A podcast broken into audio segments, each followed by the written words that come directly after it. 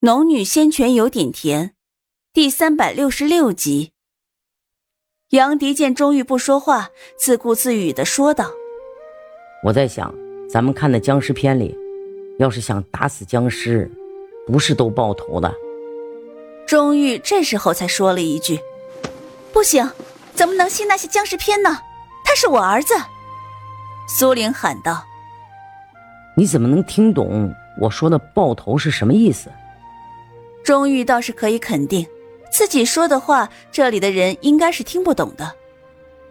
哼，这你就不用管了，反正你们不可以伤害我的儿子。”苏玲不顾一切的说道。虽然现在洛小北是众人最大的敌人，可首先他还是自己的儿子。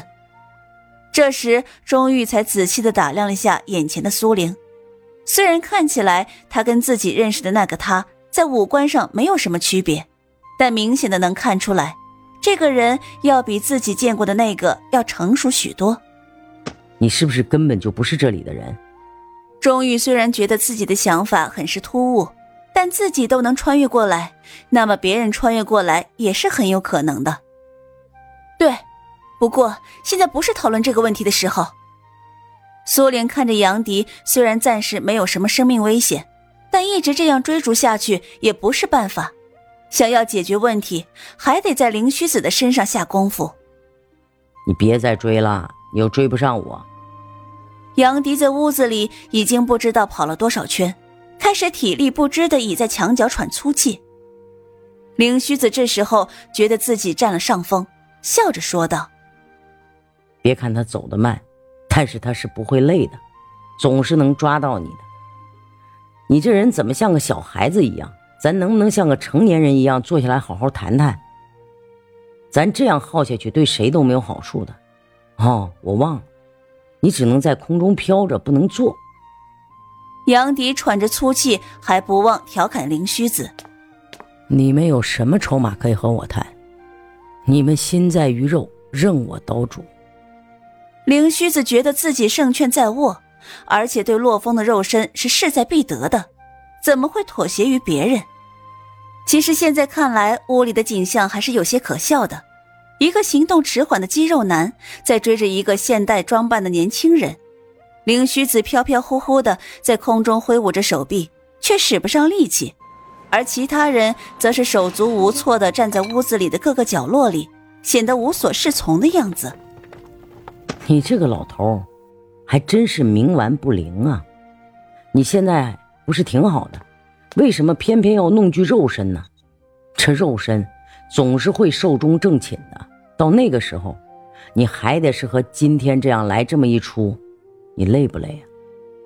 杨迪虽然问着灵虚子累不累，自己却是真的累了。你是不会了解的，我吃不到东西，闻不到味道，眼前的东西不能触到，这种感觉是多么的痛苦。灵虚子气急败坏的说道：“我们就算是能吃到东西，也逃不过地沟油、掉白块，闻到的都是雾霾，碰到的东西十有八九都是假的。我感觉我过得还不如你呢。”杨迪看洛小北离自己还远，停下来说道：“你说的都是什么？”灵虚子自问见过的事情无数，可这个年轻人说的这些，自己怎么一点也听不懂？总之，我就是想说。我们这种有实体的人，也不见得会比你过得好，又何必太执着呢？你们是不会明白我的痛苦的。说着，灵虚子好像念了个什么咒。这时的洛小北突然加速，还没等杨迪反应过来，就已经来到了他的面前。众人看着，都为杨迪捏了一把汗，可自己的力量又帮不上什么忙。只有钟玉一人见到这样的情形，冲到了面前。毕竟两个人是一起来的。杨迪见洛小北扑了过来，使出了全身的力气，却真的把洛小北推到了离自己很远的墙边。杨迪有些意外的自言自语说道：“我现在已经这么厉害了？难道这穿越过来，我是武神附身了？”杨迪说完，还沾沾自喜的笑了笑。这时的洛小北离钟玉是最近的。他俯下身子看了一下，却发现了异样。洛小北身上暴露的血管根本没有血液流动的迹象，这对于一个活人来说根本就是不可能的。钟玉试探着摸了一下洛小北的肌肉，却发现自己的手从洛小北的身上穿了过去。难道眼前的洛小北跟那个叫灵虚子的老头一样，只是个魂魄吗？这个洛小北他根本不是人。钟玉虽然不确定，但还是想炸一下那个老头。怎么会被你发现呢？这院子已经被我施了咒，是没有人能看穿的。灵虚子不相信有人能在瞬间就破了自己的咒。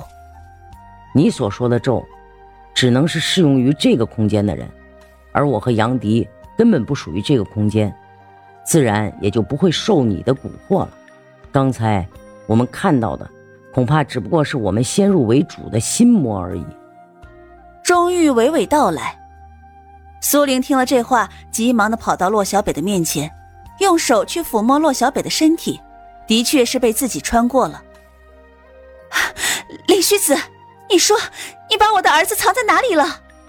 苏玲愤恨的说道：“原来自己看到的这个都是自己的幻想。你的儿子不就是在你的面前吗？只不过他现在不是你认识的模样，而是你想要的模样。我呢？”只不过是成全你罢了。”灵虚子得意的说道。钟玉把自己的手往下一探，的确是摸到了一个孩子。原来自己看到的的确是个幻想，而真正的洛小北一直都在众人面前，只不过是没人能看见而已。苏玲见钟玉停住手，自己伸手也去摸，的确摸到了骆小北的头。他也顾不得自己看到的是什么，就抱住了眼前的人，结果也的确是抱住了一个孩子，这孩子身上还留有骆小北的味道。洛风看见苏玲陷在骆小北的身体里，也急忙的跑过来，一伸手触碰到了骆小北的尸体，将这娘俩紧紧搂住了。原来这个老头只不过使用了个障眼法，就把这些人都骗得团团转了。杨迪吃惊的说道。想不到，我精心策划了这么久的事情，竟然会毁在你们两个人的手里。不过就算是这样，你们也是拿我没有办法。顶多你们现在能把我的魂魄打散，过不了多久，我还是会一样回来的。灵虚子得意的说道：“我们是拿你没有办法，是没有办法把一个根本不存在肉身的人怎么样。但是你别忘了，你刚才说过的。”可以把洛风的魂魄关在招魂灯里，既然这灯可以关得住魂魄，就一样能关得住你。苏玲放下已经昏迷的洛小北，指着灵虚子说道：“这里能驱动招魂灯的只有灵儿，你们问问灵儿，她是不会这样做的。”灵虚子笃定的说道：“师傅，既然我这些年在人间的寿命都是你给的。”那么现在还是让我还给您吧。说着，灵儿就要把自己的灵魂也驱出体外，他这是想用自己把灵虚子一同带入到招魂灯中去。你别这么着急啊！你这要是走了，我们怎么回去啊？杨迪对着灵儿喊道：“他之前对灵儿是有好感，但自从知道了灵儿是个活死人之后，还是有些惧怕的。”这是他听说了此事之后跟灵儿说的第一句话。灵儿听了这话后，才想起来自己还有事情需要去做，又将自己的魂魄归到肉身之内，说道：“好，我现在就送你们两个人回去。”然后又对洛风说道：“等一下，我会把自己和师傅的魂魄一同锁在这招魂灯之中，以后只要再没有人驱动招魂灯，我们就会永远的待在这里。”再也不会出来惹麻烦了。灵儿姑娘，你能等我一下吗？说完，钟玉走到了苏玲面前，说道：“你是不是真的是从我的那个时代穿越过来的？”苏玲只是点了点头，并没有说话。那就是这个洛风让你决定要留在这里生活的吗？你上次回去，真的没有想过要回到以前的生活吗？钟玉虽然问的是苏玲留不留恋以前的生活，实际上是想知道自己到底有没有洛风更吸引苏玲。啊，我在这里已经生活了这么长时间，有自己的家庭和朋友。就算我上次回去，我也是想的怎么样才能回来。而且在那个空间里，我已经没有了身份，在那空间里我是多余的，我只能选择回来。苏玲神色凝重的说道。钟玉微笑着不说话，他走向杨迪，搂住了杨迪的肩膀，示意灵儿他们两个人是要回去了。灵儿驱动了招魂灯，瞬间两个人就在跳跃的灯光中消失了。钟玉、杨迪两个人转眼间又回到了自己存在的空间。钟玉这时候看到了饭馆的老板，才想起来，原来这老板和林徐子长得是一模一样。钟玉试探的问道。你还记得上次在你这里吃阳春面的小姑娘吗？记得，她是怎么了？想吃面必须亲自来，我这里是不外带的。老板头也不抬的看着手机。你不觉得她很眼熟吗？那姑娘看起来倒是很有一些眼缘，如果她愿意，我倒是可以收她为徒，将我的拿手菜传给她。这样，这孩子就算是开个酒楼，也能一个人。撑得起整个后厨，老板洋洋得意的说道：“我看你还是不要收他为徒弟好。”钟玉说着，拉着杨迪出了饭馆。